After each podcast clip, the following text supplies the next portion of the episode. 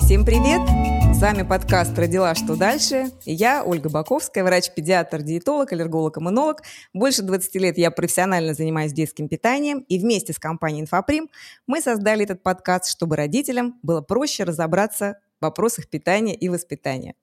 У нас в гостях сегодня врач-диетолог, эндокринолог, замечательный специалист, лучший из доказательных диетологов, которые существуют в сети на сегодняшний день, Альбина Комиссарова. И мы с Альбиной будем э, разбирать такие вопросы, а как питаться до, во время, после беременности. Здравствуйте, Альбина. Здравствуйте, добрый день, Ольга. Большое спасибо за такое представление, очень приятно, и надеюсь, что подкаст этот будет очень полезным. Да. И начнем мы с такого вопроса. Существуют ли продукты, которые помогают, так сказать, забеременеть? Продукты, способствующие вот фертильности. Что насчет этого говорит наука? Ну, вообще, я, конечно, понимаю, что когда женщина хочет забеременеть, она верит во все, да, то есть в любые приметы, а, в какие-то ритуалы и так далее. И, конечно, и в отношении питания тоже много вопросов.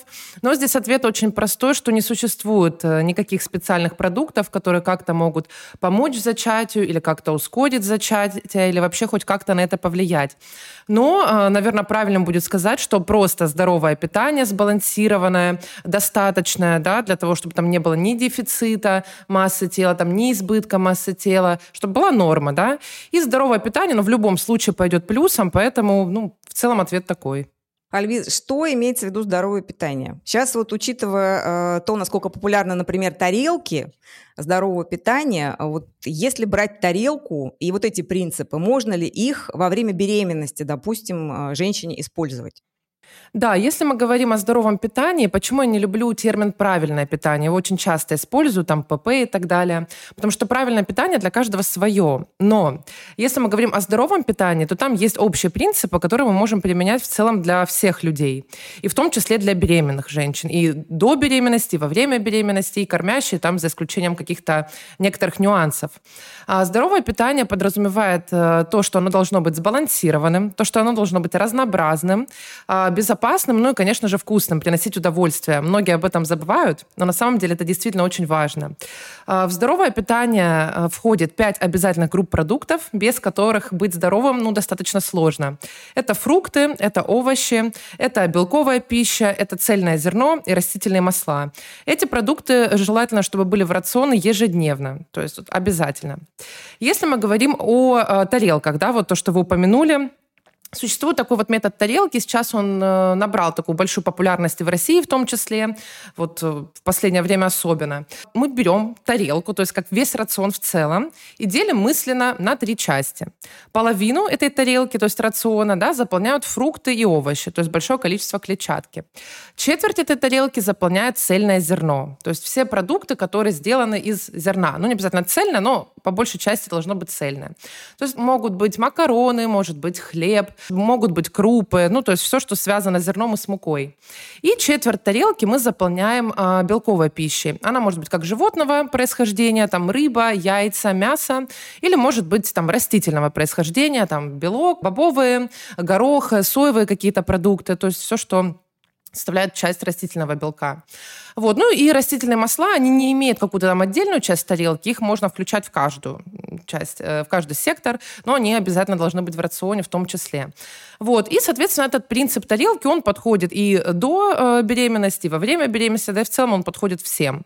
Э, надо понимать, что это как и можно использовать и в целом для построения рациона, так и для отдельного приема пищи. То есть при планировании приема пищи можно взять тарелку, диаметром там примерно там 24 сантиметра, 22-24, разделить ее на три части и вот так вот положить. Например, пол тарелки у нас будет салат какой-то овощной, а, четверть тарелки, например, какой-нибудь рис, э, взяла для примера рис, почему-то рис все боятся.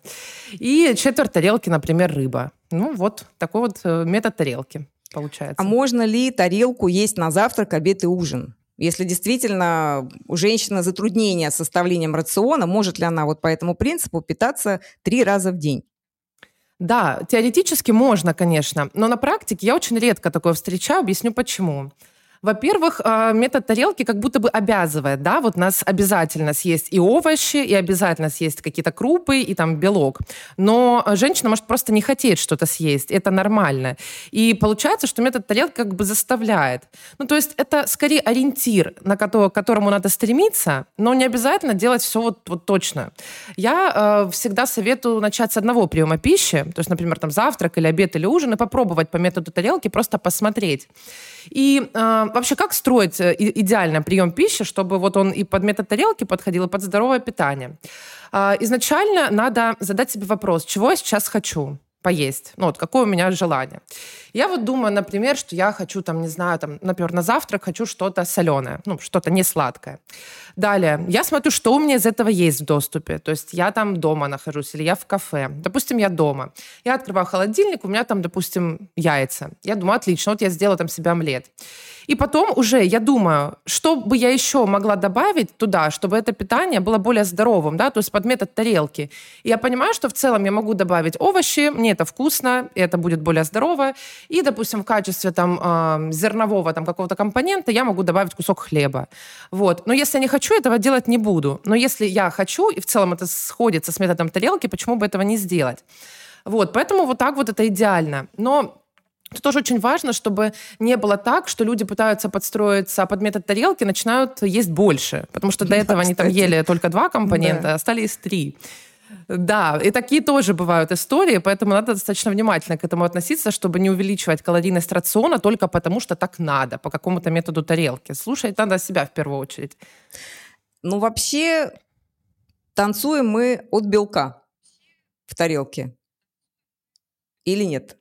Белок все равно ведь э, в каждый прием пищи ну, должен быть. Вообще, по статистике, люди и так в мире едят достаточно белка в целом. Не за счет, правда, тех продуктов, которые рекомендуются, но э, люди едят его достаточно. Если исходить все-таки не потому, что мне так кажется, а все-таки по статистике, чего люди не доедают, то это парадокс, но по большей части люди не доедают овощей и фруктов. То есть даже зерновые из каких-то продуктов, там они, да, это, конечно, рафинированное зерно в основном, но вот по фруктам и овощам овощам прям совсем все плохо. То есть э, из разряда 4 из 5 человек не доедают овощей и фруктов. Поэтому я все-таки танцевала бы от э, салата, от какой-то овощной части. Потому что у нас в целом люди, ну, очень плохо едят. Овощи, фрукты недостаточно. А рекомендуется 5 порций овощей или фруктов в день. Одна порция – это вот размер кулака самого человека. Вот, ну, то есть там, грубо говоря, два помидора, там э, один огурец, э, там одно яблоко и там один, и два киви там каких-нибудь. Вот, вот это рекомендуемая порция порция. Понятно, как бы с точки зрения логики кажется, что да, белок, потому что белок это то, что необходимо, то, что это строительный материал, у него очень много функций. Белок это то, что насыщает. И да, действительно, но если вот из, мы говорим о доказательной медицине науки, то не могу не упомянуть, что по большей части все-таки не доедают фруктов и овощей. Вот с фруктами, опять же, Альбин, э, женщины сейчас, они боятся фруктов, тем более э, в период беременности, мне кажется, склонны как раз-таки избегать фруктов, фруктов, насколько вообще это обосновано? Вы знаете, я э, вообще очень э, обожаю, можно так сказать, бороться со всеми мифами. Мне кажется, вот это мое призвание. И э, когда весь мир, весь мир борется за то, чтобы люди ели овощи и фрукты, появляются другие адепты, которые говорят о том, что начинаются ограничения. Сначала либо фрукты после шести нельзя, потом вот такие фрукты нельзя, потом вообще фрукты нельзя. И в итоге, ну, получается, что люди их так их не едят, а еще начинают бояться. Нет, бояться их не нужно. Более того, э, из-за того, что люди, ну, чтобы не избегали их, а, нет даже рекомендации, по сути, никакой по ограничению фруктов и овощей. Есть рекомендуемая норма, но очень сложно найти, сколько максимум можно из фруктов и овощей, потому что если эту рекомендацию выпустят, ну, люди начнут себя ограничивать. То есть, да, есть такое, что там типа 600-800 грамм э, фруктов там, э, или там овощей рекомендуется в сутки, вот, ну, в среднем, да, чтобы там не набирать вес, потому что переедать в целом э, вредно любой даже суперполезной еды.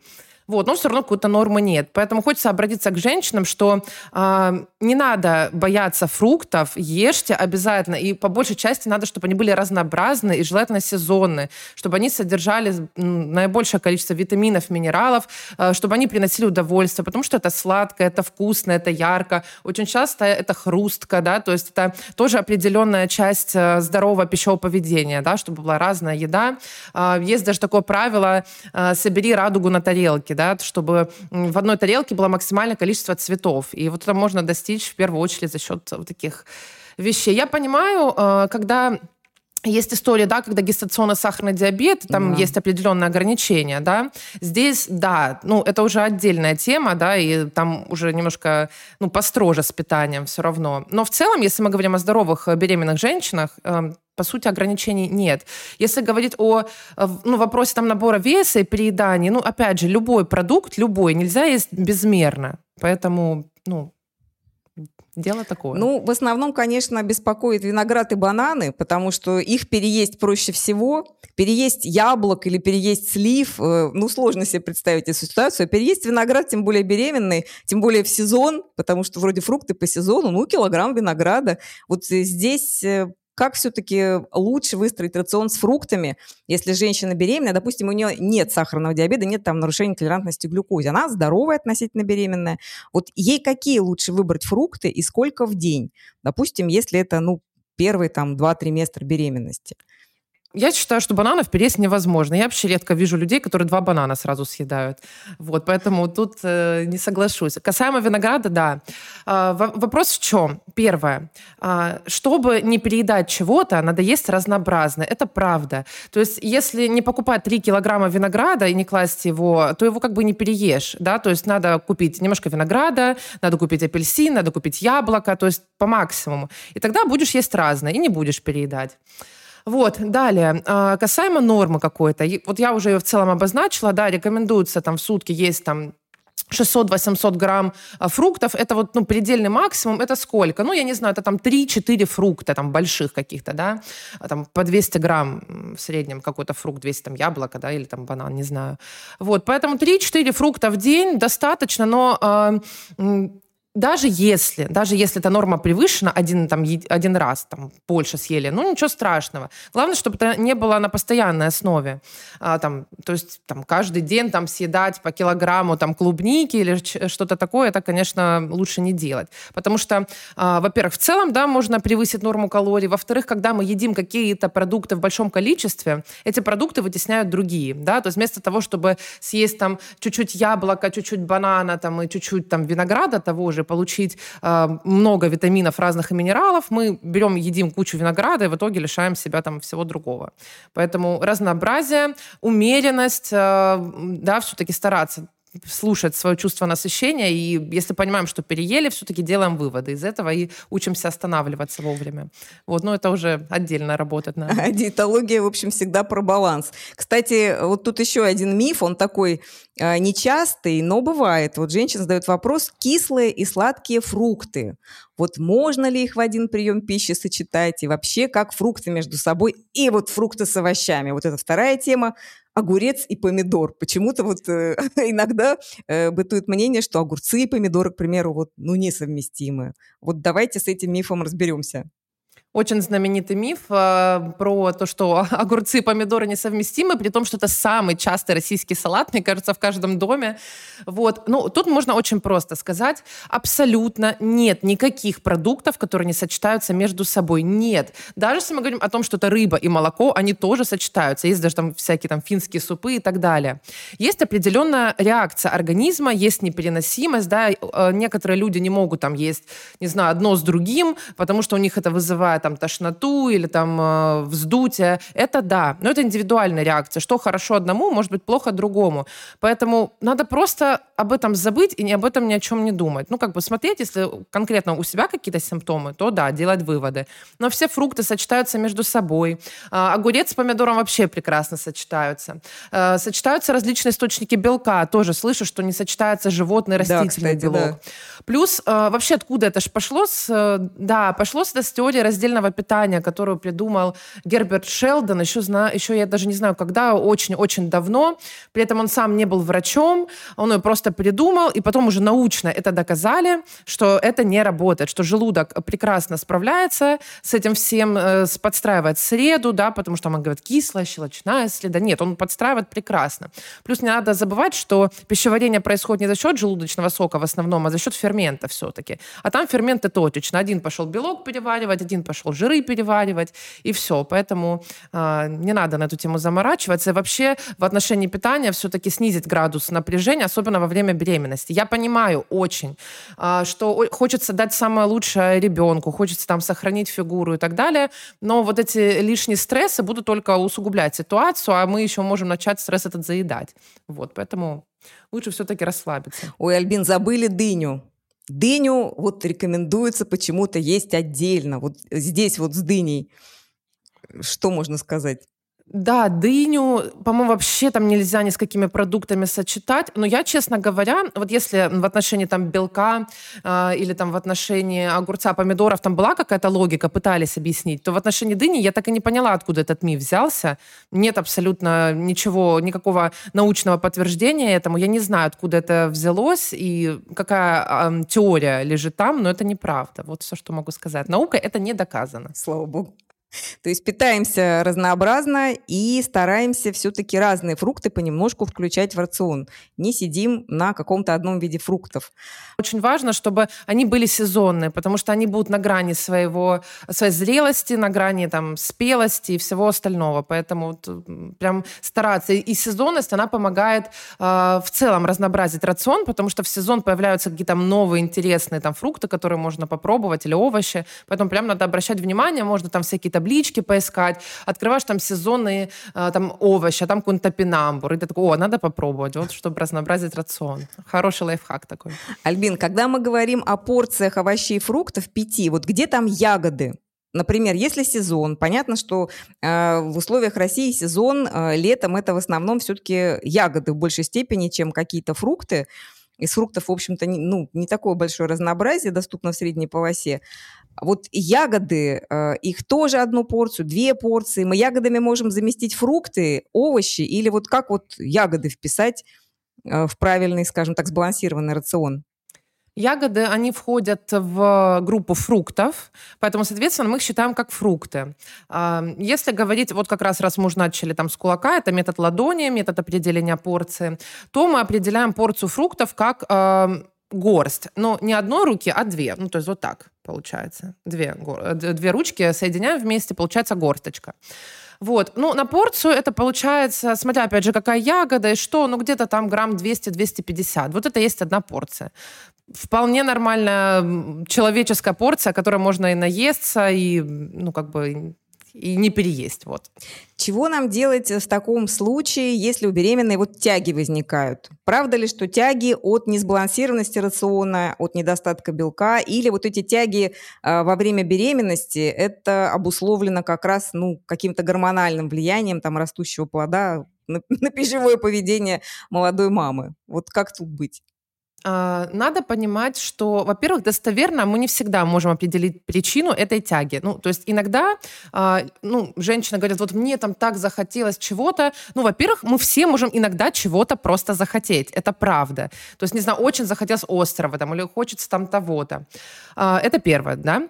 Второе, действительно, гормональные изменения, они обуславливают определенную тягу к, возможным, возможно, каким-то продуктам. Вот, но нету э, какого-то списка, вот говорят, там, соленого захотелось или еще что-то. Это, ну, определенный просто миф в народе, но в целом может захотеться чего угодно. Хоть там, я не знаю, шашлыка в 3 часа ночи. Поэтому это не, ну, как бы не принципиально.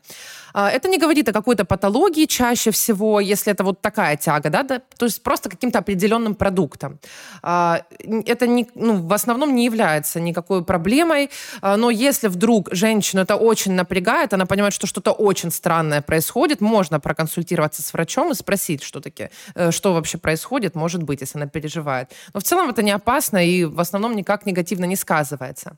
Но если вот говорить о том, что э, вы сказали, тяга к мелу, э, каким-то несъедобным вещам, потому что бывает такое, что женщинам там хочется пары бензина понюхать, это уже может быть опасно да, для здоровья. И здесь все-таки лучше, точнее, нужно точно обратиться к специалисту, потому что а, так, такие симптомы могут быть а, одним из признаков железодефицитной анемии. И действительно, ну, в основном всех проверяют, что уж там, да, но все равно, если есть там подозрение, если не проверили, то, конечно, лучше а, поговорить, рассказать об этом врачу, не скрывать это ни в коем случае, не стесняться, потому что такое тоже знаю. Или там не считают важным это сказать, что, не знаю, клея хочется понюхать, но это как небезопасно. Вот. И, ну, соответственно, врач уже проверит назначит определенные анализы, проверит кровь, и в основном с нормализацией железа уровня это уходит. Но вот женщины, как правило, э, задают такие вопросы, им хочется какую-то вот получить разрешение от э, врача. Э, хочется полторта. Вот можно ли беременность есть полторта, если ей хочется, полторта? Или, например, такая штука, а, почему-то суши имеет такой э, имидж продукта ну, полезного. Вот хочется суши. Вот могу ли я есть суши? Сколько раз в неделю я могу их есть? Сколько раз в месяц? Вот в случае э, с беременной женщиной, что бы мы ей посоветовали? Ну, на самом деле, это очень частая история, что пациенты хотят э, получить от врача какой-то зеленый свет или разрешение, но на самом деле правильная модель э, взаимодействия врача и пациента это все-таки партнерская. Решение о своем здоровье принимает исключительно пациент, да, врач, врач он все-таки выступает как консультант. Поэтому, если женщина э, хочет э, есть полторта, что я могу сделать? Ну, это ее жизнь, я должна просто объяснить, чем это может грозить, да, о том, что действительно, если вы один раз, там, не знаю, за три месяца съедите полторта, вероятнее всего ничего не произойдет. Но надо понимать, что в питании важна умеренность. И действительно, если эти истории с полторта, они будут регулярные, то будет увеличение веса, да. Мы знаем, что увеличение веса э, имеет определенные негативные последствия, ну, я имею в виду увеличение веса больше, чем надо, не вообще в целом. Вот, определенные негативные последствия, начиная вообще от здоровья мамы, да, там рисков возникновения э, гестационного сахарного диабета, э, риска для самого ребенка, ну и в целом, да, потом э, сложность будет э, сложнее восстанавливаться после родов.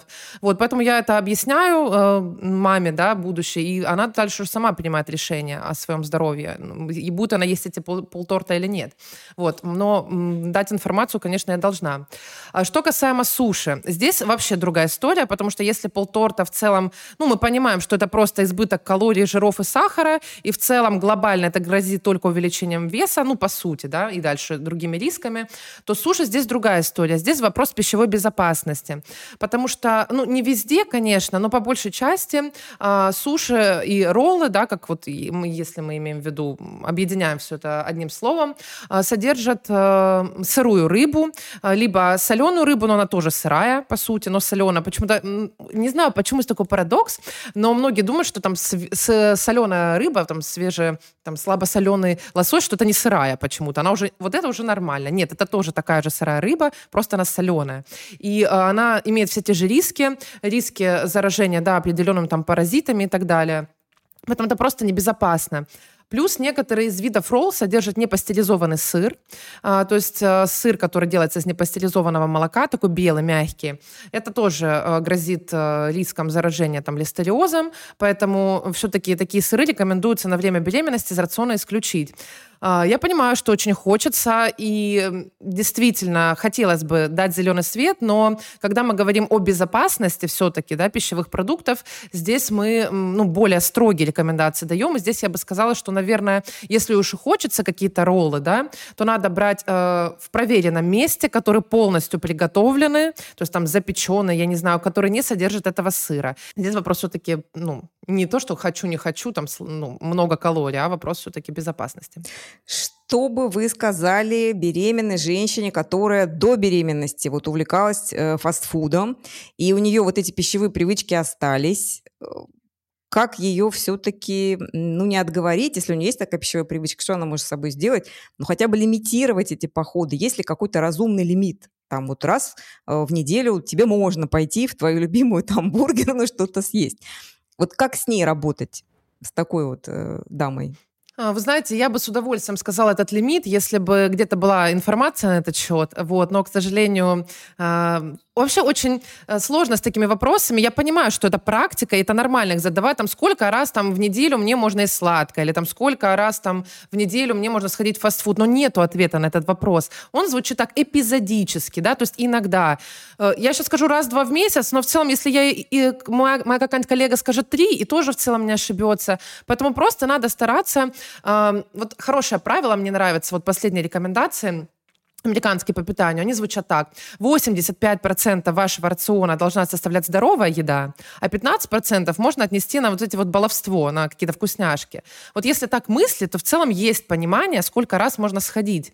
Вот. И, ну, просто надо дать информацию, я считаю, э, маме, да, опять же, о том, что почему важно питаться здорово. Потому что это помогает сохранить здоровый вес, это помогает легче восстановиться после родов, это помогает росту и развитию ребенка, это помогает в целом, чтобы беременность прошла легко, э, чтобы там, не знаю, не было там никаких осложнений, э, там, ну, то есть в целом, да, это все очень важно. И опять же, еще раз, да, говорю, мы можем только дать информацию, но если мама захочет есть фастфуд, мне главное, чтобы она меня не обманывала, как консультанта, потому что я все-таки работаю э, напрямую с человеком и по питанию, и э, я не стою над человеком и не вижу, что он ест. И действительно, э, статистика показывает, что очень многие люди скрывают на самом деле и обманывают своих кураторов, просто чтобы их не поругали. Это ненормально, да, поэтому мне главное расположить человека к себе все-таки, чтобы мне говорили правду. Поэтому, э, ну, ругать себя не стоит, и винить тем более. Ну, захотелось в фастфуд сходить там, ну, хорошо, пару раз в месяц, можно. Вот, но все-таки, да, надо понимать, что если каждый день это делать, то просто э, соленым, жирным, сладким питанием мы вытесняем потребляем здоровые продукты и потребляем калории с низкой пищевой ценностью. То есть вроде калории получили, а пользы ноль. Ну, то есть надо просто это воспринимать как баловство. Вот тут ориентируйтесь на 85-15. Вот мне лично кажется, это очень хорошее правило. И вот если на него смотреть, жить как-то попроще. 85 на 15 – это каждый день? Или все-таки существует вот э, какое-то зерно рациональное в том, как делают, например, там спортсмены, там раз в неделю разгрузка, или там с какой-то периодичностью углеводные загрузки. Вот угу. такие психологические да, дни, вот, угу. когда тебе можно все. Вот с точки зрения влияния там на тот же обмен веществ и того, что мы делаем со своим пищеварением, как лучше? Каждый день понемножку или так раз там раз в неделю оторваться по полной? Тут все зависит от человека. А, опять же, нет какой-то такой рекомендации, и люди, э, точнее, врачи очень по-разному относятся к такой истории, как читмил, вот то, что вы говорите, когда один раз можно оторваться по полной программе. Кто-то говорит, что это неправильно, потому что если есть э, день, когда можно все, значит, мы говорим о том, что есть какие-то запрещенные продукты, и в остальные дни мы терпим, чтобы их не поесть, в один день объедаемся. А с другой стороны, наоборот, читмил, он очень хорошо действует психологически, ошибки, потому что показывает нам, что мы можем один день там в неделю, э, например, поесть все что угодно, и ничего не случится. И эти продукты не какие-то вредные, и мы за этот один день не набрали 10 килограмм, и ничего не произошло глобально. И тут надо исходить от человека, его психологии изначально. Все-таки, если, ну, как э, со стороны консультанта я бы говорила, то, наверное, надо все-таки у человека спросить, как ему комфортно. Если так как мы записываем, да, все-таки подкаст для обывателей по большей части, то тут надо себя спросить, как лучше. Мне лично кажется, что э, история с тем, чтобы э, есть э, каждый день что-то вкусное, она ну, более здоровая, наверное, все-таки. Вот. Но здесь, опять же, нет необходимости э, в этом. То есть Сказать о том, что это надо обязательно делать, нет. Но если женщина понимает, что вот сегодня ей хочется съесть одну конфетку с чаем там, или шоколадку, то лучше это сделать сейчас, потому что она может потерпеть, допустим, полдня или там, не знаю, а потом сорваться, съесть 30 этих конфет психологически, потому что если мы себе что-то запрещаем, нам это всегда хочется. Еще и хочется побольше. Вот. Но если женщина понимает, что в целом ей нормально, она может э, проще, там, не знаю, ей в субботу, когда она пойдет э, куда-то там гулять, и в этот день ей поесть все эти конфеты, ей это психологически не сложно, ну, тогда ставьте на субботу. Тут все-таки надо исходить из своих э, все-таки предпочтений, пожеланий. Короче, если проще говоря, можно выделить один день в неделю, можно каждый день, но понемножку. Если действительно вы владеете этим даром, есть немножко, да, а не там, не знаю, сразу плитку шоколада, потому что нету что лучше, правда. Ну, нет но на это ответ. Так, и другая ситуация. Однодневные э, или там несколькодневные разгрузочные дни. Вот разгрузочные дни для здорового человека, э, что они делают с организмом, нужны они или нет, и разгрузочные дни или там длительный период голодания, когда женщина беременна. Вот как тут быть? Э, ну, если в отношении Читмила я еще пытаюсь быть лояльна, то э, разгрузочные дни я не люблю, если это мое мнение. Если, опять же, говорить о науке, то не доказана польза разгрузоч... разгрузочных дней вообще, э, если говорить о там, снижении веса или здоровом питании. Абсолютно никак. Ну, понятное дело, что если мы там день поголодаем, мы сократим калорийность рациона, и в целом это может увеличить немножечко сброс веса, но в долгосрочной перспективе польза разгрузочных дней не доказана. Чем мне не нравится идея разгрузочных дней? Потому что я а, адепт эм, такого комфортного питания, не знаю, там какого-то а, каких-то здоровых отношений с едой, и когда я понимаю, что человек... А, когда делают разгрузочные дни обычно? Когда ты переел, и такой на следующий день думаешь, надо мне поесть поменьше, там, разгрузиться. Или там, не знаю, мне вот надо, я хочу почувствовать легкость. И эта идея уже сама неправильная. То есть если мы думаем о том, что я вот очень много переел, мне потом надо разгрузиться, то есть в целом мы уже попадаем в эту историю, что у нас нет умеренности какой-то. И переесть иногда это нормально. Мы все люди, и почему-то все думают, что мы все должны есть правильно, вот умеренно всегда. Но все люди всегда, а, точнее, все люди иногда переедают. И в этом нет ничего плохого. Если мы себя разгрузочным днем за это наказываем, ну, как бы это можно в такой порочный круг попасть. То в целом, если просто здоровый человек посидит день на разгрузочном дне, запросите за тавтологию, ничего страшного не случится глобально, вероятнее всего. Вот. Но если это беременная женщина, я бы не рекомендовала, потому что, во-первых, все равно это недостаток калорий, это дефицит питательных веществ. А надо понимать, что ребенок э, в утробе, да, он растет и развивается постоянно. Это не какой-то процесс, знаете, там, день растем, два сидим. Вот, поэтому, безусловно, э, беременной женщине очень важно э, питаться полноценно, регулярно, получать достаточное количество калорий, и разгрузочные дни здесь абсолютно не нужны никак, и уж тем более голодание. Хорошая ли это идея худеть во время беременности?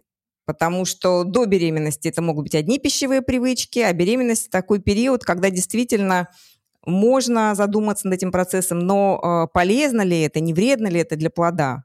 Вот на основании вашего личного опыта, что бы вы сказали? Да, действительно, во время беременности э, хорошее время для того, чтобы заняться питанием, потому что у женщин в это время очень высокая мотивация для того, чтобы все-таки не набрать э, больше веса, чем положено. Далее, для того, чтобы легко восстановиться после родов. Ну и плюс, действительно, э, женщины чаще всего хотят ну, все-таки лучше для своего будущего малыша, поэтому э, и больше мотивированы следить за своим питанием. А, что касается похудения во время беременности, здесь вопрос э, сложный на самом деле. Если цель изначально, ко мне приходит девушка и говорит, я хочу похудеть во время беременности, это сразу нет. Объясняю почему. Потому что женщине очень важно получать все питательные вещества, все витамины и минералы. И, конечно, можно подобрать рацион а, для того, чтобы питание было здоровым, но все равно похудение подразумевает дефицит калорий. А во время беременности, ну, не намного, но все равно там со второго триместра нужно э, дополнять, дополнительные калории к рациону все же. Вот. Но э, бывает другая история, когда Похудение во время беременности происходит, но не является целью. Объясню. Uh, у меня была пациентка, которая в итоге uh, скинула во время беременности больше, чем набрала. Но это произошло само собой. Почему? Потому что до беременности мы там ели, грубо говоря, на 5000 калорий, да, в сутки, потому что ели все подряд. И тут, когда она забеременела, она ко мне пришла и говорит, я хочу здоровое питание, и мы просто стали питаться в норму калорий. И получилось, что она снижала вес, но при этом она потребляла достаточно калорий в отношении там своих норм, рекомендаций и так далее. Вот так, да, но когда цель изначально приходит поставить дефицит калорий от уже имеющегося, от нормы, да, имеющейся, здесь это однозначно нет, ну просто потому что это может э, вредно сказаться на малыше.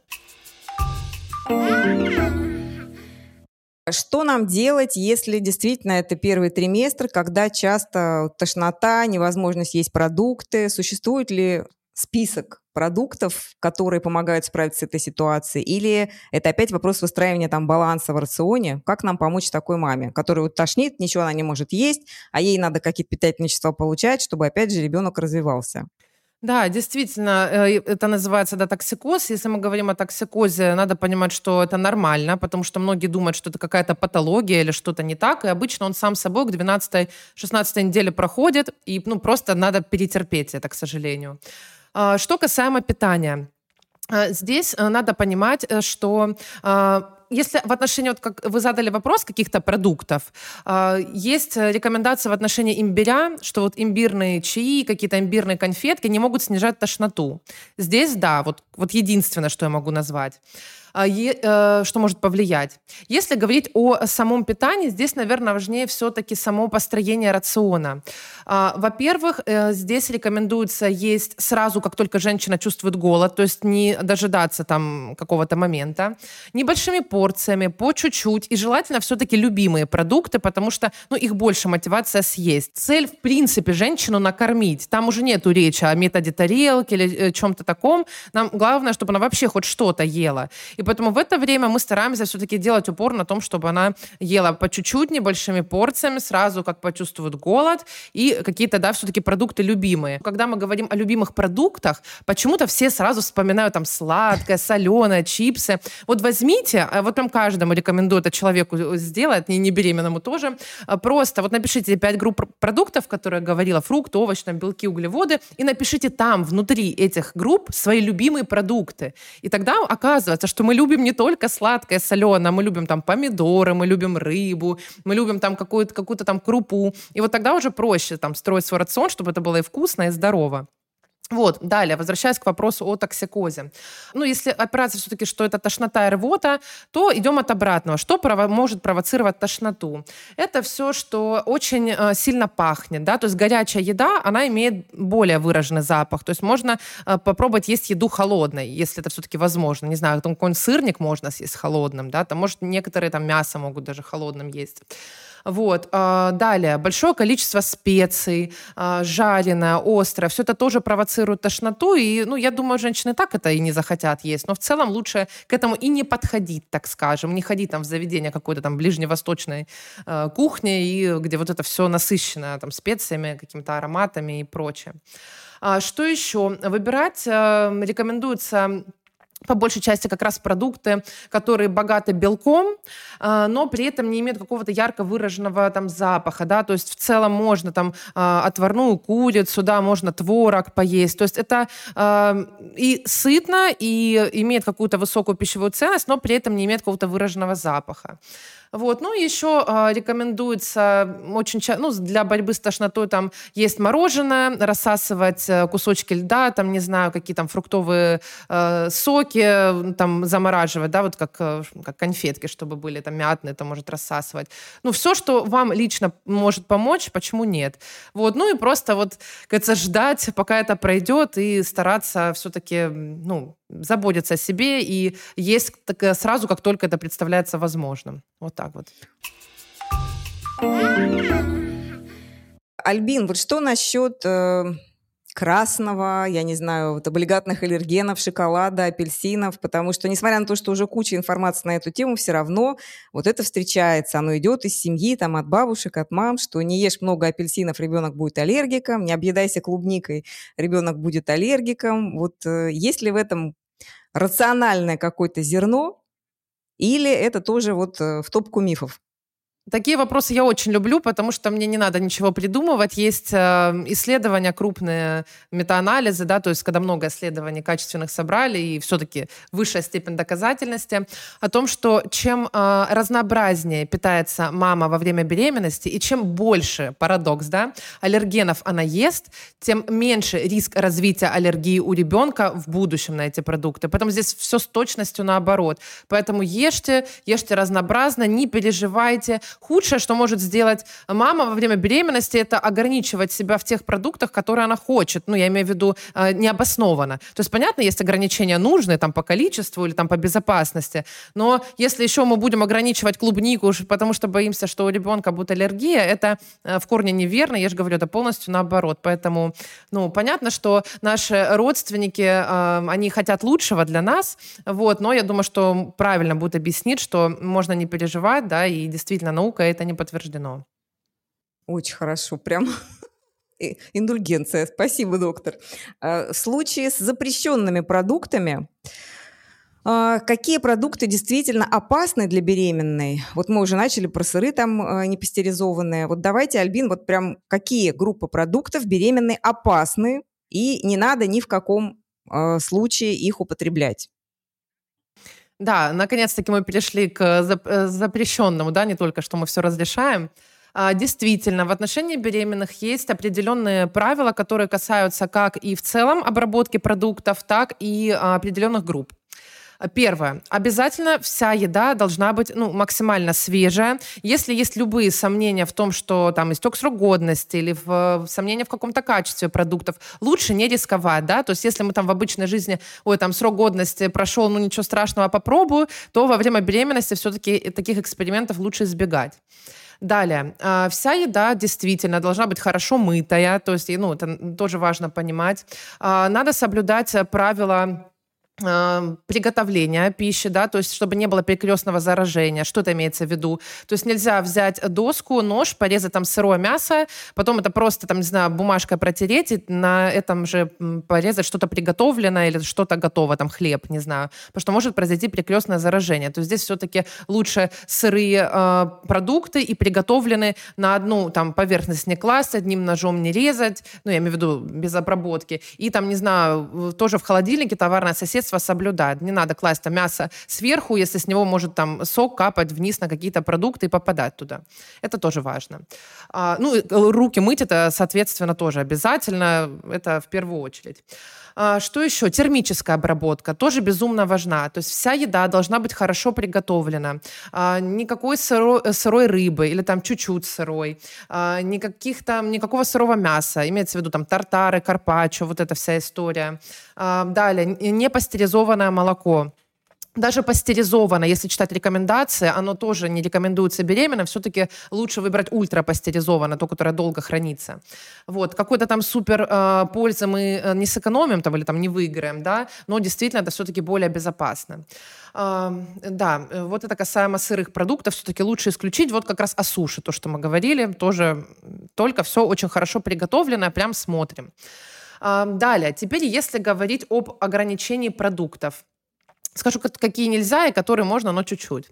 А, касаемо нельзя, алкоголь. Алкоголь не рекомендуется вообще никому, а, потому что нет безопасной дозы алкоголя. Что уж там, но беременным это действительно опасно, очень, действительно опасно для ребенка, его развития. Поэтому ни чуть-чуть, ни глоточек красного вина, как бы здесь я буду строгая, потому что такая э, наука. Вот, поэтому я просто как, как ее транслятор и передаю то, что рекомендуется. Потом с алкоголем не для здоровья, не для того, чтобы уже поскорее родить, там как-то расшевелить да, да, да. ребенка. Знаю, Бокальчик на красного гинекологи Очень любят так делать, да. да. Давайте, уже не можем разродиться, а бокальчик. Ну, это, наверное, в отношении, мне кажется, знаете, как работает? Ну, чтобы стресс, наверное, снять, но все равно алкоголь, это есть алкоголь, и не будем экспериментировать. Так, что еще нельзя? Да, вот как раз сыры, не, тоже, которые сделаны из непастеризованного молока, это вот эти все Филадельфия, фета, камамбер, ну вот эти вот все белые сыры, которые вот, они такие мягкие в основном, их лучше все-таки, а еще маскарпоне, вот то, что тирамису, вот это все тоже лучше из рациона прям исключить адыгейский, на время беременности. Альбина, адыгейский сыр. А, адыгейский тоже лучше все-таки на время исключить. Ну, если есть любое сомнение, лучше не надо, правда. Ну, то есть, действительно, это э, грозит определенными негативными последствиями.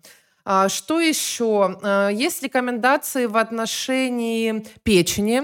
А, печень содержит большое количество витамина А, и, по-моему, я не помню точно, вот стыдно для диетолога, но вроде в 7 раз превышающую дневную норму. А, печень содержит витамина А. И для беременной такое количество, точнее, правильно сказать, для ребенка, а, такое количество витамина А может э, токсично сказаться, поэтому рекомендуется печень либо исключить из рациона, а, либо есть э, рекомендация, и там, по полторы унции, то есть это, грубо говоря, там 50 грамм печени один-два раза в неделю, не чаще. И тоже важно, чтобы она была полностью хорошо приготовлена, потому что ее очень часто не доготавливают, и я думаю, вы знаете, там э, это внутри, для паштетов так часто делают. Поэтому, ну, я не говорю, что нельзя, потому что никто так не говорит, но все-таки лучше умеренно, и если вы, ну, желательно уверены в в ее приго- полной готовности, либо сами ее приготовили, если уж очень хочется. Вот, витамин А нужен, не надо его бояться, вот, но именно вот в отношении печени есть такая рекомендация. Эм, далее. Есть рекомендация в отношении кофе. Тут тоже такой вопрос. Если э, не беременная э, женщине рекомендуется, ну, не только женщине, в целом любому человеку, э, не более 400 миллиграмм кофеина в сутки, то в отношении беременных нормы в два раза меньше, это где-то 200. А сейчас я читала, некоторые еще меньше все этот кофеин пытаются убирать. Вот. Но на самом деле пока рекомендация общая такая, что 200 миллиграмм кофеина в сутки. Эм, что это и сколько это? Во-первых, надо понимать, понимать, что кофеин есть не только в кофе, он есть и в чае, он есть и в какао, он есть и в коле, и даже и в энергетиках, есть в шоколаде. Поэтому, когда мы считаем кофеин, мы должны понимать о том, что он есть в еде тоже и тоже учитывается. Средняя обычная чашка кофе, черная, там, не знаю, содержит, ну, округлим около там 100 миллиграмм кофеина. То есть беременной в сутки рекомендуется выпивать не более одной-двух чашек кофе. Это если не считать весь остальной кофеин.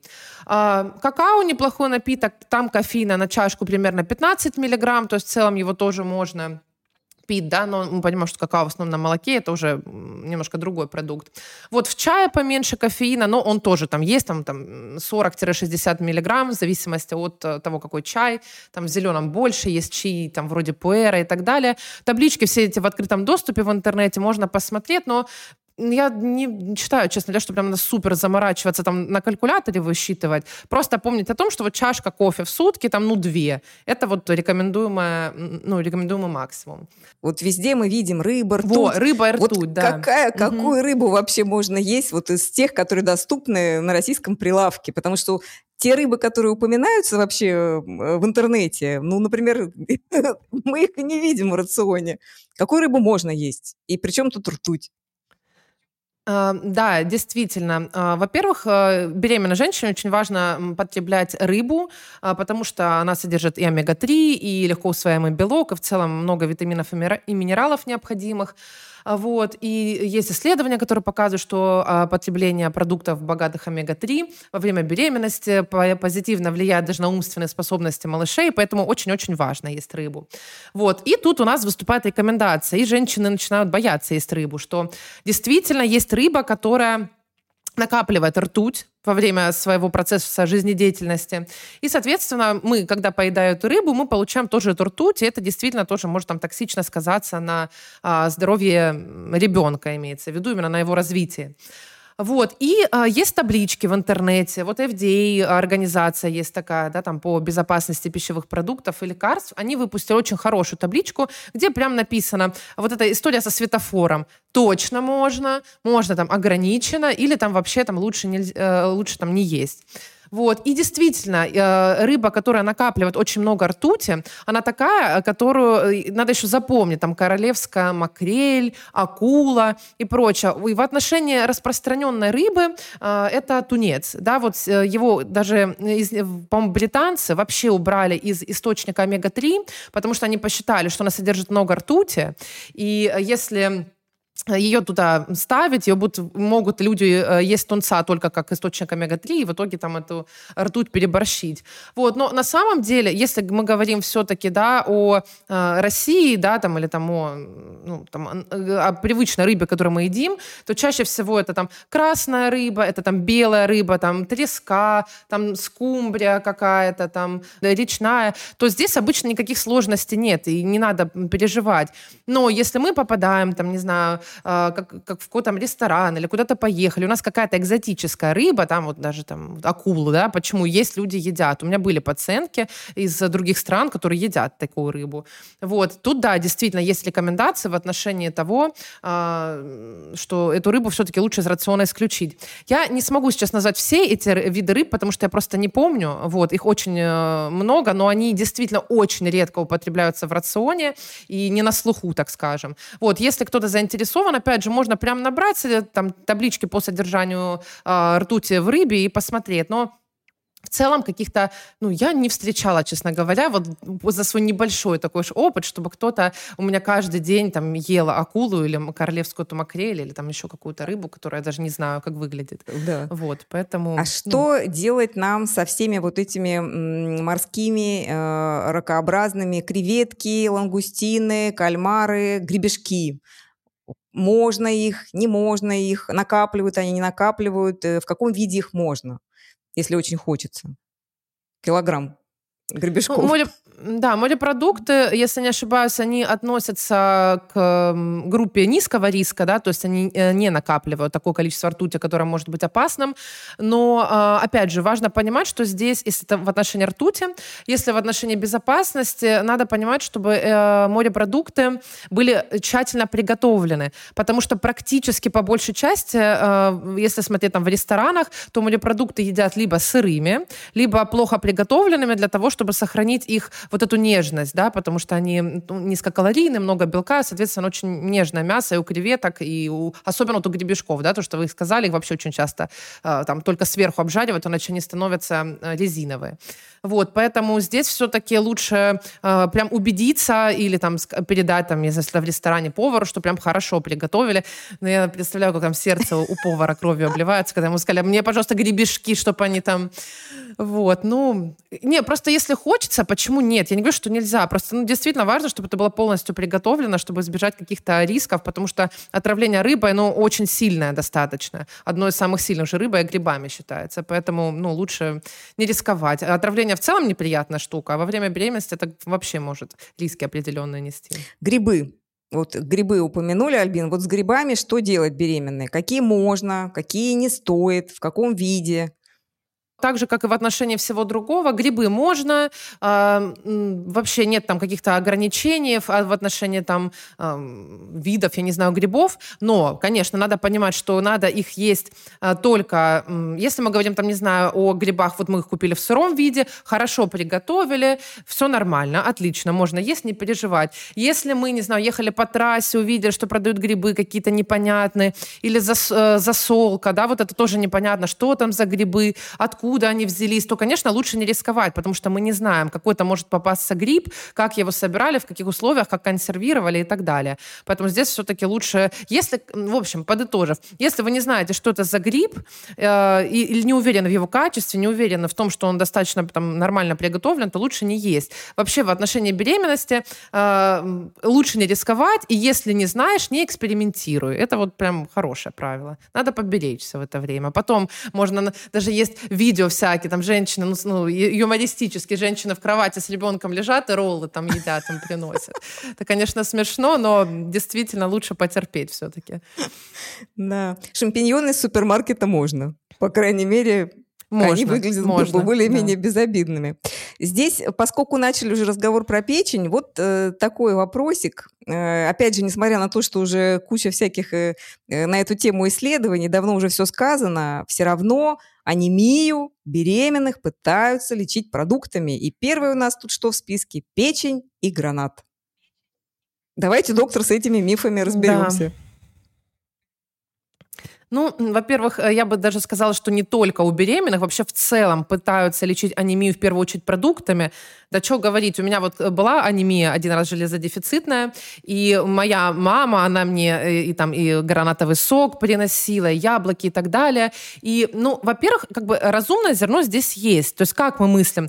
Если развился дефицит железа, значит, мы его мало потребляем, значит, нам нужно его есть. Но э, если, ну, как мне кажется, ты врач, ты должен понимать, как образуется анемия, и тогда у тебя не возникает вопроса в отношении питания. Потому что это не так, что ты жил-жил, э, стал мало есть железа, и все, у тебя развилась анемия. Это медленный процесс. То есть сначала у тебя там, да, ты его мало потребляешь, потом берутся запасы, потом заканчиваются запасы, и только потом возникает анемия. И поэтому то, что мы туда будем вкидывать немножечко железа, это уже не поможет. То есть анемия уже развилась, уже закончились даже запасы, они не смогут накопиться заново, пока мы не восстановим вообще, э, соответственно, уровень железа изначальный. И когда мы уже запасы сделаем, тогда уже потом и в крови у нас будет, там, грубо говоря, это железо э, свободное. Если анемия уже развилась, никаким питанием ты тут не поможешь. Анемию надо лечить. А если мы говорим в отношении беременных, да, чаще всего используют инъекционные методы, Э, я имею в виду восполнение, потому что это быстро, да, нам здесь важна скорость. Если не беременны, чаще всего назначают препараты, потому что всегда таблетки идут перед инъекциями, потому что это меньше риски несет. Вот, но а, с другой стороны, это не значит, что питание тоже никак не надо менять. Ну, то есть, э, действительно, если э, у женщины анемия, она, ей даже восстановили железо, все равно это не значит то, что она не должна есть продукты, богатые железом. Конечно, должна, и будет здорово, если она будет об этом думать и там там тоже там, делать упор на эти продукты в рационе, это не помешает. А, но важно понимать, что еще железо, оно бывает в разных формах. Если мы говорим о форме, э, о таких продуктах, как вот гранатовый сок, там, не знаю, черная смородина, что еще там чаще всего, там, зеленые яблоки или там красные, не знаю, вот, то там железо находится не в самой лучшей форме, да, оно усваивается там, около там, 15% или что-то такое. То есть им сложнее восполнять наше железо. А лучше использовать продукты животного происхождения. Здесь вот как раз ваш вопрос про печень, да, потому что печень она содержит также очень много железа, и начинаются, а, начинают потреблять печень, субпродукты, красное мясо. А, это хорошо, конечно, но надо понимать, что во всем важна мера. С печенью, как я уже сказала, вообще в целом мера достаточно строгая за витамина А, и ну, начинать просто есть красное мясо тоннами, граммами только чтобы восполнить железо, это неправильно. Просто сбалансированно, хорошо, разнообразно питаться. Железо еще есть, э, кроме вот того, что я сказала, в обогащенных продуктах. То есть есть многие продукты, особенно зерновые, там всякие снеки, какие-то батончики, э, сухие завтраки, очень часто обогащают дополнительно железом. В России меньше, за границей больше. Вот, поэтому это тоже хорошо, это, эти продукты тоже можно потреблять, на это смотреть. Но если отвечая да, на на вопрос, заданный ранее, что если анемия есть, а, продуктами не вылечить. Я понимаю, что мы хотим пить, меньше таблеток, и вообще во время беременности меньше а, дополнительно получать чего-то извне, и нам кажется, что вот едой мы себе поможем, но все-таки лучше, да, а, сделать так, как лучше для нас и для ребенка, и все-таки восполнить это железо, не сопротивляться врачу, и с удовольствием есть и яблоки, и пить гранатовый сок, но просто для э, вкуса и здоровья, а не заставляя себя и преследуя какую-то цель, которую ты не сможешь достичь, к сожалению. Окей. Э, кофе э, ограничиваем. Одна-две чашки. Алкоголь не пьем, держим себя в руках. Э, пытаемся пять порций овощей и фруктов. Как лучше беременно организовать перекус? Потому что сейчас полно там батончики, орешки порционные, сухофрукты порционные. Вот э, с точки зрения диетолога, практика специалиста, который уже тут собаку съел в этом вопросе, вот что беременной взять на перекус, что она должна носить с собой в сумочке, чтобы не допускать вот этого голода или еще чего-то. А, ну, на самом деле здесь нет э, каких-то особенностей конкретно для беременных. То есть в целом а, это не отличается от перекусов другого человека. А, во-первых, надо понимать, э, ну, очень все индивидуально. То есть нас какой-то должен быть перекус. То есть для чего он. То есть некоторые перекусывают там перед тренировками, например. Или просто перекусывают, потому что на работе, да, там э, работают какое-то время. Или просто там хотят есть. Ну, то есть у кого-то перекус это банан, а у кого-то перекус это там, не знаю, сэндвич сэндвич там сытный. То есть в зависимости от потребности, это тоже важно понимать. И она каждый день может быть разная. Сегодня, может, нужен перекус, завтра не нужен. Один день такой перекус, другой там более сытный, менее сытный и так далее. А, проще сказать, что а, в качестве перекуса нужно выбирать то, что удобно взять с собой, то, что точно не испортится, потому что, опять же, да, если там беременная возьмет с собой а, какой-то йогурт, с собой на перекус провозит его целый день там без холодильника в сумке, то есть вероятность, да, того, что этот продукт уже может быть небезопасен. Конечно, рекомендуется выбирать в качестве перекуса те продукты, которые будут более здоровые, да, которых мы там не доедаем, то есть это там какие-то фрукты. Против батончиков я ничего не имею против. А касаемо потребления сахарозаменителей во время беременности, здесь а, все-таки лучше, ну, так как они в целом очень плохо изучены, да, а, лучше не превышать никаких там рекомендуемых норм, ничего не случится, если беременна съест какое-то там протеиновое печенье сахарозаменителем, но не надо, чтобы это было, ну, там, в день по три штуки. И в целом для любых людей так рекомендуется. Вот, если есть э, возможность организовать э, хороший перекус, не знаю, там есть холодильник, можно и молочные продукты использовать, можно орешки использовать. Ну, хотелось бы дать какой-то универсальный ответ, но у меня его нет, к сожалению. То есть любые продукты, которые вкусно, которые удовлетворят вашу потребность там в насыщении, имеют место быть. Главное, да, чтобы соблюдалась безопасность и чтобы эти перекусы э, были, ну, все-таки запланированы. Потому что я говорю так, если вы запланировали что что-то, там взяли с собой, подготовились, это перекус. Если вы там, не знаю, проходили э, мимо на работе, схватили три печенья, это уже кусочничество, это уже другое. Поэтому все-таки, если мы говорим о здоровом питании, то важно запланировать, чтобы под рукой было ну, что-то здоровое, э, с высокой пищевой ценностью, что насытит и принесет пользу. Вот так вот. Ну да, для беременной это вообще, наверное, важно. Лучше со своими ходить, наверное, коробочками на все случаи жизни, чем срываться да, спонтанно да. на какие-то э, вещи типа печенек или еще чего-то. Давайте разберемся с такими мифами, как э, добавленные сахара, допустим, и вот эти альтернативные сахара, сироп темпетамбура, кокосовый сахар, там еще какой-то прочий, потому что беременные – это вообще такая внушаемая аудитория, и они очень легко э, скатываются в сторону ЗОЖ-полки. А на самом деле ЗОЖ-полка, она вызывает, э, ну, еще больше там у специалистов, там, пищевиков вопросов, к примеру, в плане здорового питания. И правильно ли делает мама, когда выбирает альтернативные там протеины, альтернативные сахара добавленные? Э, есть ли в этом вообще какой-то смысл? Ну, это моя любимая тема. Я обожаю тему сахара и все, что вертится вокруг него, потому что, а, ну, все же говорят, что сахар — это белая смерть, это зло и так далее. Я вот считаю, как адвокат сахара в основном выступаю. Не существует, я не видела никогда, сколько я работаю, ни одной рекомендации, где сказали, что сахар есть нельзя, это вредно. Нет такой рекомендации. Есть рекомендация по ограничению сахара в рационе, что действительно там а, сахар должен составлять, в зависимости от источника, не более 5-10 10% там, от э, там, рациона э, ну, всего. И понимаете, это немало на самом деле. Я понимаю, что сахар есть и не только в сладком, он есть и в соусах, он есть и в хлебе, его добавляют при приготовлении еды очень часто. Вот. Но в целом добавленный сахар допустим в рационе. И ни одна авторитетная организация не запрещает сахар. И это важно понимать в отношении э, снижения тревожности в, отношении сахара, потому что повышение тревожности заставляет нас идти на вот эти крайние меры, да, там искать какие-то альтернативы и прочее. Вот. Далее, что касается беременность, э, беременных, э, такая же рекомендация. Тоже можно сладкое, тоже ограничено, и никто не говорит, что нельзя, или там не ешьте, или там лучше не ешьте вообще. Такого тоже нет, такой рекомендации. Э, что касаемо альтернативных источников. А, вот тоже, опять же, э, надо понимать, что вот эти все ЗОЖ-полки — это очень хороший способ э, заработать деньги. И я безумно уважаю профессию маркетологов, но это люди, которые делают все, чтобы мы э, покупали эти продукты. И учитывая то, что в России э, есть такие правила маркировки, что если можно написать на продукте без сахара, но положить мед, и это в целом можно так сделать. Это действительно можно, то есть э, можно написать, а еще видела, это моя любимая вообще, когда без сахара, но написано выпаренный кокосовый нектар. Но если мы выпарим нектар, как бы получается сахар. Ну то есть даже поменяв формулировку, уже можно обойти.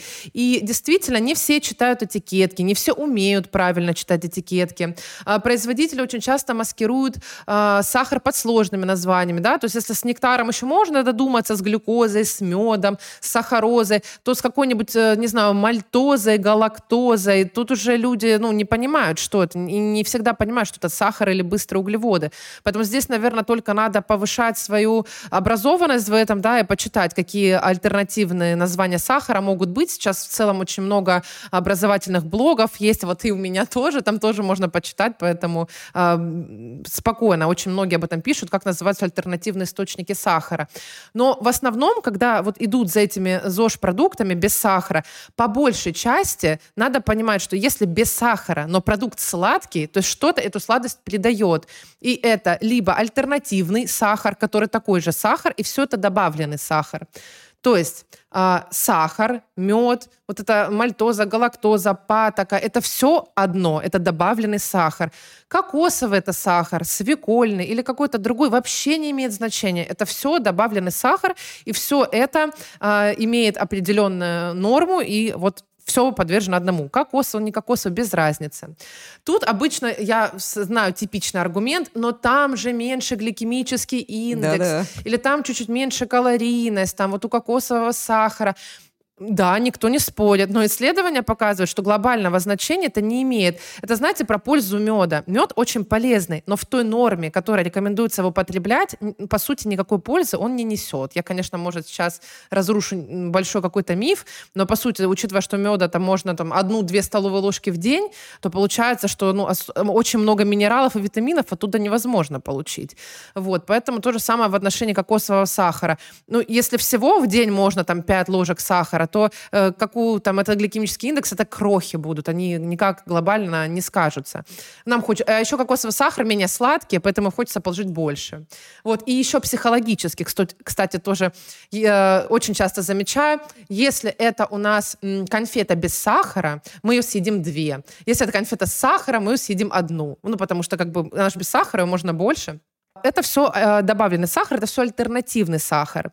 Есть э, замена сахара, это э, подсластители. Они тоже могут быть калорийные, они могут быть не калорийные, но про них я уже сказала ранее.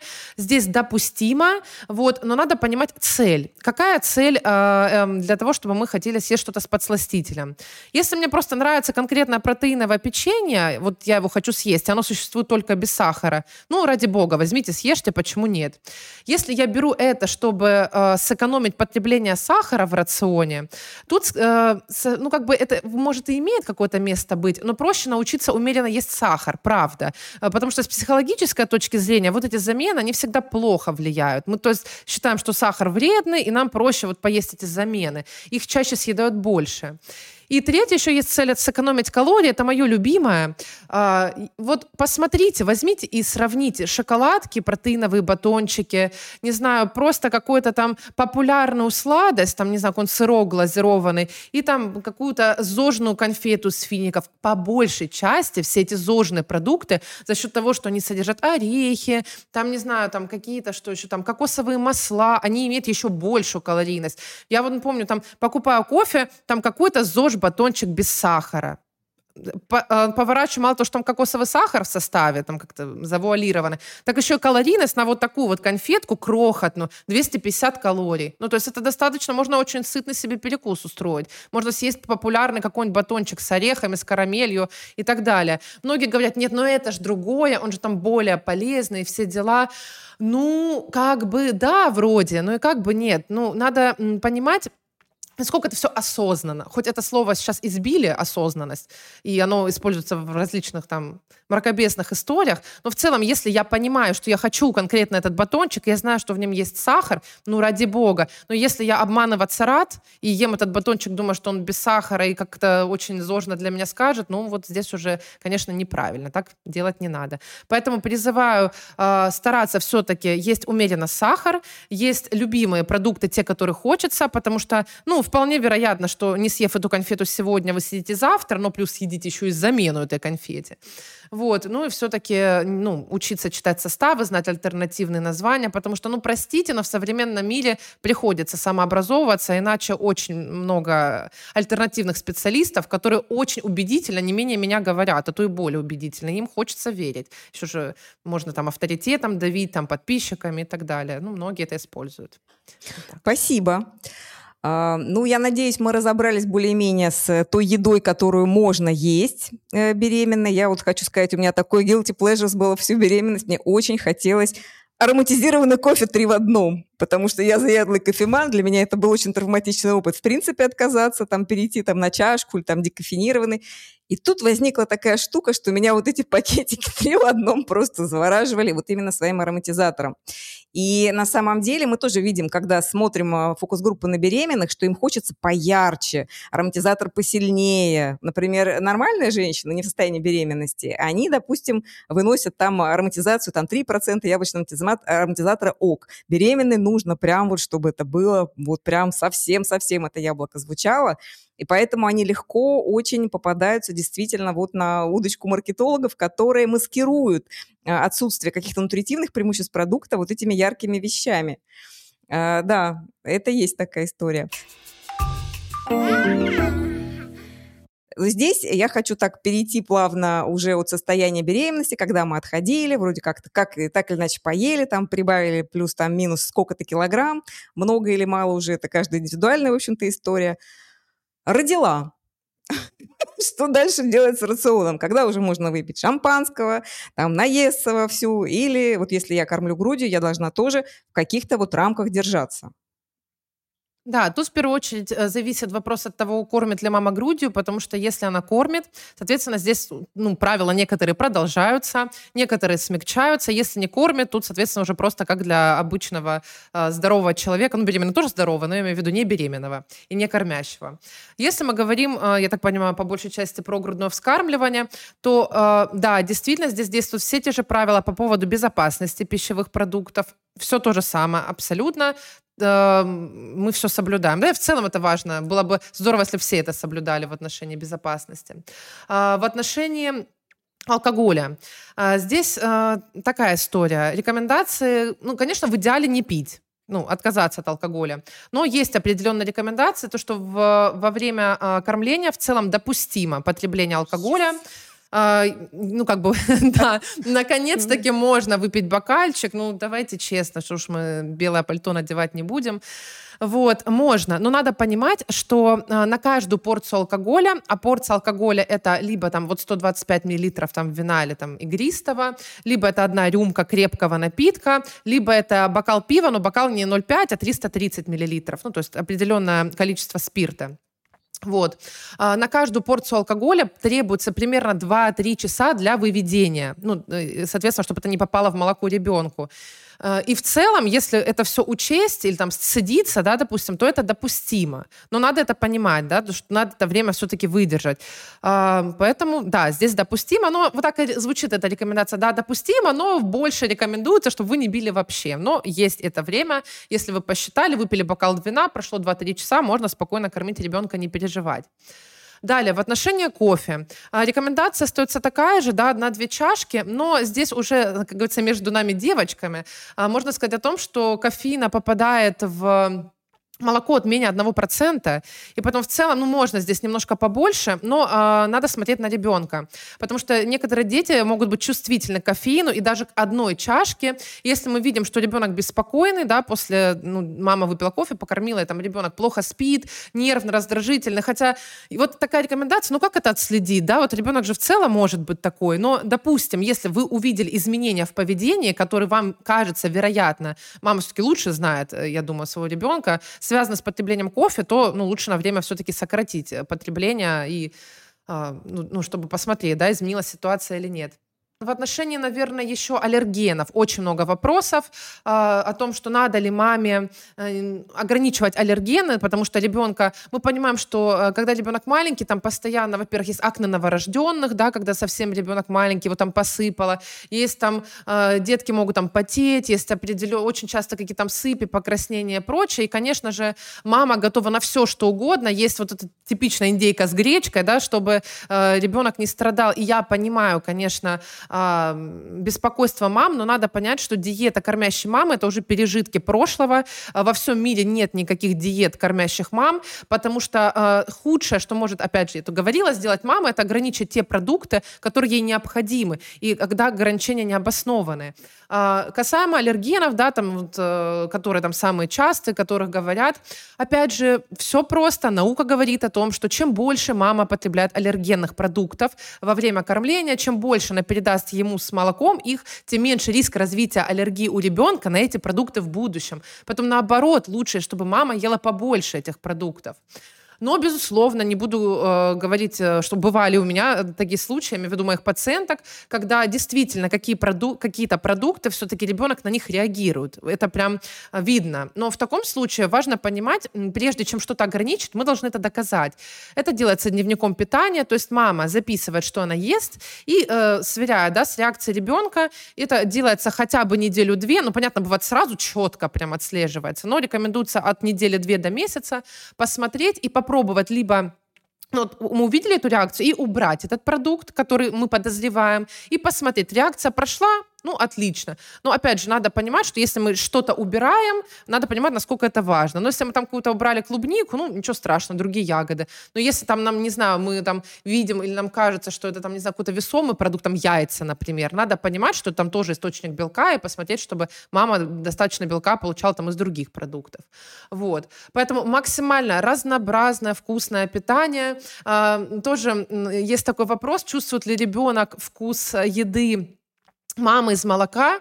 И это очень интересный вопрос был, потому что я вот до этого э, нашего подкаста даже никогда не задумалась об этом. У меня просто нет детей, и, видимо, мне эта тема как-то не касалась. И я почитала, и действительно оказывается, что дети чувствуют вкус молока, э, ну, то есть еда влияет на вкус молока. Вот, это очень необычно, но действительно э, говорят о том, что это хорошо. То есть мама, наоборот, должна питаться разнообразно, более для того, чтобы вот как раз ребенок, так скажем, знакомился с различными вкусами. Это вот э, скажем, сказывается очень позитивно. Это прям меня очень удивило, потому что я была уверена, что нет. Вот. Есть еще вопрос тоже, который э, волнует мам. Это по поводу э, влияния э, еды на количество молока. Потому что тоже была у меня такая пациентка, которая мало молока было, и ей сказали, что пиво надо пить. Откуда эти мифы берут? Вот мне когда спрашивают, я думаю, боже, ну это же информация, она же откуда-то взялась, ну кто-то же это придумал, или это там народные какие-то сказки, не знаю.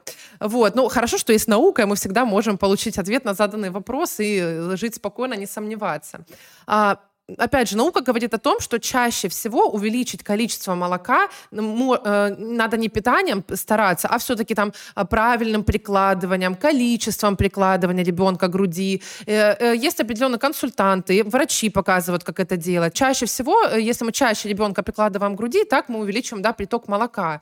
А, нет каких-то специальных продуктов, которые увеличивают лактацию. Нету таких. Потому что я знаю, что, ну, как бы логика, да, мне надо попить молоко, чтобы мое молоко пришло. Но это тоже так не работает. То есть, да, действительно, можно сказать, что если мама плохо питается, плохо, там мало калорий, то молока может быть меньше, но скорее тут даже его не меньше будет, оно будет просто бедное. То есть, ну, пищевой ценностью.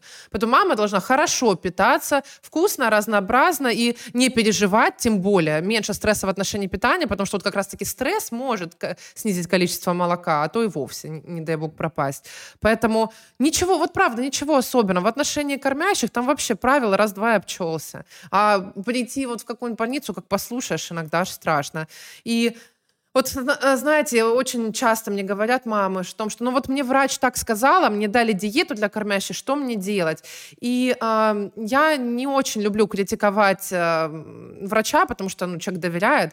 Я говорю, ну получите второе мнение, да, вот все-таки. Или пытаюсь там показать там науку, там исследования. Просто, ну, не все это понимают, но важно объяснить, что вот смотрите, есть исследования там, или вот рекомендации, это там просто, ну, некоторые могут заблуждаться, не специально, но ну бывает. Ну да, и надо понимать, что зачастую эти рекомендации, они просто перепечатываются из года в год. Никто критически их не переосмысливает и не сопоставляет там с современными данными. И мама, которая имеет там доступ в интернет к любым ресурсам, а там тебе вон и врачи с разными мнениями, и вообще и нутрициологи, и диетологи, и тут тебе дают памятку, врач, ЛПУ, где прям написано там облигатные аллергены, там вот это все, вот это. И действительно, ну, женщине тяжело в этой ситуации. Вот здесь я хотела, Альбин, чтобы вы четко прям вот э, границу провели между нутрициологом и диетологом, потому что для людей часто бывает это вот человек занимается питанием, и это все едино, а это вот э, далеко не одно и то же. Да, вы правильно сказали по поводу перепечатывания рекомендаций. Это, кстати, никак не влияет там, на вид э, врача или на возраст или на что-то такое. То есть одинаково неправильную информацию может давать как молодой врач, так и очень опытный профессор. Почему-то у нас вот, да, есть вот это все равно какое-то ощущение, что если там какой-то уважаемый врач, там, заведующий там или кафедра, или профессор, или кто-то, он не может заблуждаться. Вот, но может на самом деле. Я понимаю, что хочется верить, но и такое тоже бывает. А здесь я, наверное, рекомендую все-таки ориентироваться ну, чаще всего у этих врачей определенный образ. Это образ именно вот такого э, авторитета, да, то есть врач и пациент не партнеры, а врач как учитель, э, как, э, не знаю, ну не наставник, правильно, а говорит, что делать, может поругать, обязательно, ну то есть вот такое, так не должно быть. То есть врач, он все равно должен информировать, помогать, направлять, сопровождать, но ни в коем случае не занимать позицию главную, там из разряда «я вот тут э, сижу и вам сказала, вы, вы тут, мамочка, что-то тут ну, там, делаете и так далее. А, ну и, конечно, плюс я считаю, что большой минус того, что, ну, это вроде и хорошо, с одной стороны, что у нас рекомендации по питанию дают те, кто в питании не разбирается. Я не против, это классно, если ты пришел к гинекологу, и гинеколог владеет информацией по питанию, и он тебе ее дал, это классно, но он должен иметь э, как бы знания достоверные и хорошие на этот счет, чтобы давать, а не давать просто, как ему кажется, или на своем личном опыте. Это, это в корне неправильно. То есть все-таки было бы здорово, чтобы, если ты не знаешь, направь к специалисту, да, если, или лучше, ну, как бы хотя бы в своей теме там отучись, да, почитай, это не так уж сложно сделать. На самом деле все эти памятки для врачей есть. Отвечая на ваш вопрос касаемо диетолога и нутрициолога, а, если мы говорим о России, то диетолог – это врач, это человек с медицинским образованием, э, чаще всего высшим, да, который закончил э, медицинский университет, затем э, прошел либо сразу да, получил специализацию по диетологии, если я не ошибаюсь, можно в, только в России, в Москве только сделать это в РАМНе. Вот. А остальные проходят специализацию, там, терапевт, гастроэнтеролог, вот я эндокринолог, например, и потом повышение квалификации, да, то есть можно пере, ну, подучиться еще потом на диетолога. Это, кстати, три месяца всего. Вот казалось бы, да, но вот, вот так вот нутрициолог в России э, пока что, кстати, сейчас это пытаются поменять, я не знаю, слышали ли вы, вот уже пошел слушок, что нутрициолог тоже должен быть только врач, вот, но пока что это еще нет, и нутрициологом может называться любой человек.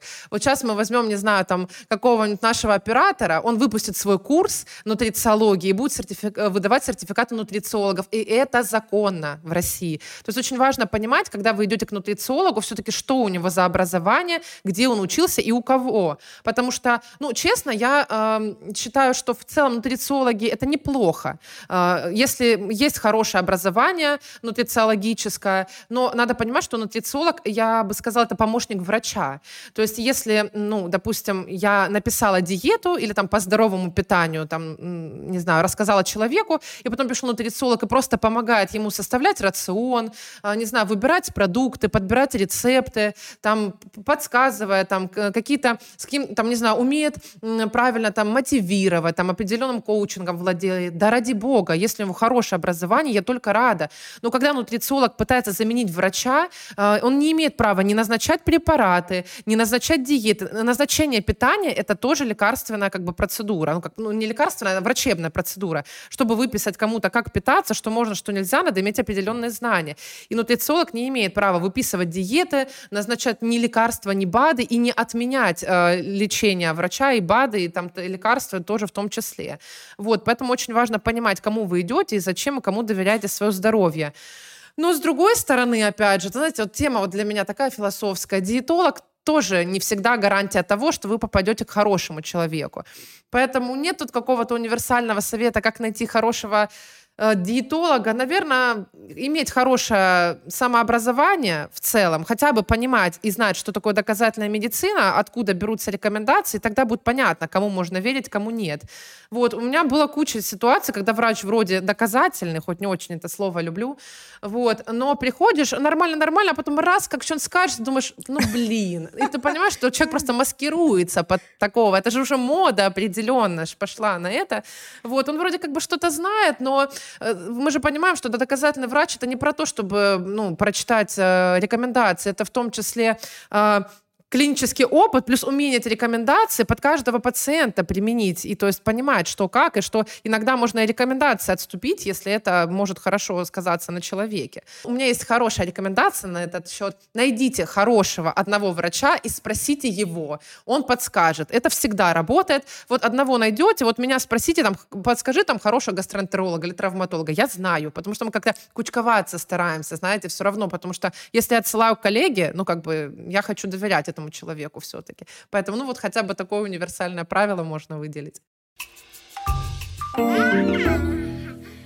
И такой вопросик еще, который волнует всех родивших, кормящих, не кормящих. Волосы-то выпадают в каком-то э, определенном э, времени после беременности. Во время беременности прекрасная шевелюра, хорошо выглядит кожа. И, в принципе, беременность всегда женщину ну, в большинстве случаев красит. Но как только вот э, начинаются проблемы, в первую очередь, с выпадением волос, и тут женщина тоже хочет каким-то продуктом, значит, что-то в организме не хватает. Вот есть ли какие-то продукты, и что это за история с выпадением волос, можно ли здесь как-то вот помочь диетологическим советам? Да, выпадение волос – это самое, самое частое самый частый запрос, ну, наверное, только после как похудеть после родов. Э, и э, понятно, почему. Вот, вот казалось бы, да, э, если что-то самое частое, значит, наверное, у всех, как, вот, допустим, как с токсикозом, там, тяга к соленому, значит, у этого есть какая-то причина. И действительно, не хочется давать эту рекомендацию, после нее все грустнеют, но после беременности выпадают волосы, и это нормально. Надо это понимать. Вот, в течение, точнее, после родов родов, правильно сказать, а, в течение шести месяцев а, обычно у женщины довольно-таки активно выпадают волосы, и происходит это, ну, просто потому что, во-первых, это в целом естественный процесс, так происходит. Плюс мама отдает очень много питательных веществ с молоком ребенку, соответственно, частично она их недополучает, и поэтому в том числе волосы выпадают. И э, как бы вроде грустно с одной стороны, да, но надо понять, что это пройдет. Это состояние, которое самопроходящее. Даже если мы ничего не будем делать, э, как обычно пытаются пить витамины, там колоть мезотерапию, какие-то шампуни, маски, там скрабы, и они такие, о, наконец-таки спустя там полгода, наконец-таки помогло, и ты думаешь, что ну если бы вы ничего не делали, в целом это бы тоже восстановилось, потому что, ну, действительно доказано, что да, волосы выпадают после родов, но потом, потом это прекращается. Это прекращается, и потом действительно волосы отрастают э, с новой силой, все будет хорошо. Но а, ну, не лишним здесь, наверное, будет упомянуть, что а, для того, чтобы этот процесс ну, не форсировать, да, то есть не усугублять, действительно важно хорошо, разнообразно, полноценно, сбалансированно питаться, ничего нового. А для этого не надо верить во всякие мифы бесполезные, да, не надо ограничивать э, рацион, э, если нет для этого каких-то причин, э, не надо там, не знаю, гадать на каком-то э, шаре, да, магическом и пытаться там придумать какие-то несуществующие связи, старайтесь все обсуждать либо с врачом, либо вести дневник питания, отмечать там реакцию малыша и смотреть. Но делать свой рацион скудным, ну, конечно, будут волосы выпадать, даже если вы не кормите, а вы еще и кормите. Во время кормления женщине требуется дополнительных примерно 500 калорий в сутки. Это очень много. То есть кормление это достаточно энергозатратный процесс. И вот представьте, тут и так дефицит, а вы еще себя начинаете еще меньше, там еще больше мучить, давать меньше калорий, меньше питательных веществ. Там не только волосы посыпятся, что уж. Поэтому Э, подытожив, да, вышесказанное, э, да, неприятно, но не переживаем, это пройдет, да, э, это очень, ну, как бы успокаивает на самом деле, обязательно пройдет. И думайте в первую очередь о питании. Оно просто должно быть здоровое, каких-то спецпродуктов нет. Ну, можно сказать, там, потребляйте достаточно белка, потому что белок, это, ну, это и так известно. Ну, просто здоровое питание, правда. Оно отвечает всем потребностям. И для волос, и для здоровья малыша, и для лактации. На то оно и здоровое, потом так и называется. Подытоживая, эм, в общем-то, весь наш разговор, хочется еще раз обратить внимание дорогих наших слушателей на то, что беременная женщина, кормящая женщина – это такой же, в общем-то, нормальный, здоровый человек. Просто надо больше э, соблюдать принцип безопасности питания, определенные ограничения, которые, в общем-то, временные. А в основном это разнообразный рацион, основные группы продуктов, о которых говорила Альбина, основой тарелок мы стараемся делать, или там каждого приема пищи все-таки овощи и фрукты, потому что а, они находятся в большем дефиците, а не там жиры, белки и прочее, там даже какие-то эм, углеводы, а именно вот, вот эти пищевые волокна из э, овощей и фруктов. Пять порций овощей и фруктов размером с кулачок – Ягоды мы считаем за фрукты, то есть из фруктов, соответственно, минусуем, если это порция ягод. 85% э, должно быть вашего рациона все-таки здорового, полноценного. 15% диетологи разрешают э, вкусняшек, не очень полезных вещей. И, в принципе, ваш рацион должен строиться вот так – если вы э, беременная или кормящая женщина, максимальное внимание ваше должно быть безопасности пищевой, то есть все должно быть термически обработано, раздельно храниться, чтобы не было проблем с отравлениями, потому что для беременной кормящей отравление – это очень неприятная история. Алкоголь беременным нельзя, кормящим а, можно с определенными ограничениями и допусками, учитывая период полувыведения алкоголя. Кофе одна-две чашечки в день, 200 миллиграмм, а может быть и меньше, мы еще не знаем, эти данные еще только публикуются. А, ну и хотелось бы, Альбина, от вас услышать вот пожелание нашим слушателям, вот такое душевное пожелание диетолога, напутствие всем мамочкам, которые встали на этот путь. А, пожелание нашим слушателям. А, помните, что еда – это наш друг, а не враг в первую очередь. Помните о том, что а, еда в первую очередь нужна для здоровья. Вес, конечно, это прекрасно, но еда – это то, благодаря чему мы живем. И поэтому думайте об этом в этом ключе. Не старайтесь акцентироваться на весе и калориях. Все равно, даже, не, даже если вы хотите там худеть или набирать вес, все равно думайте о здоровье.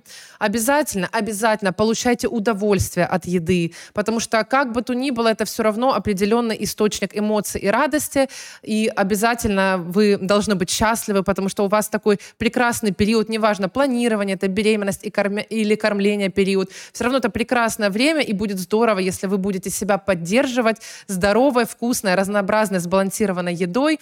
Ну и, конечно, старайтесь а, больше отдыхать а, и меньше стрессовать в отношении еды, и просто ну, расслабьтесь. Знаете, хочется сказать, единственное единственный разгрузочный день, который я могу порекомендовать, это не грузите себя. Спасибо.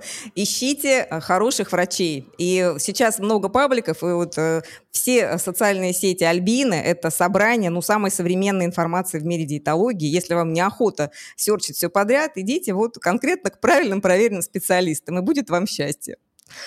Всего доброго. До новых встреч.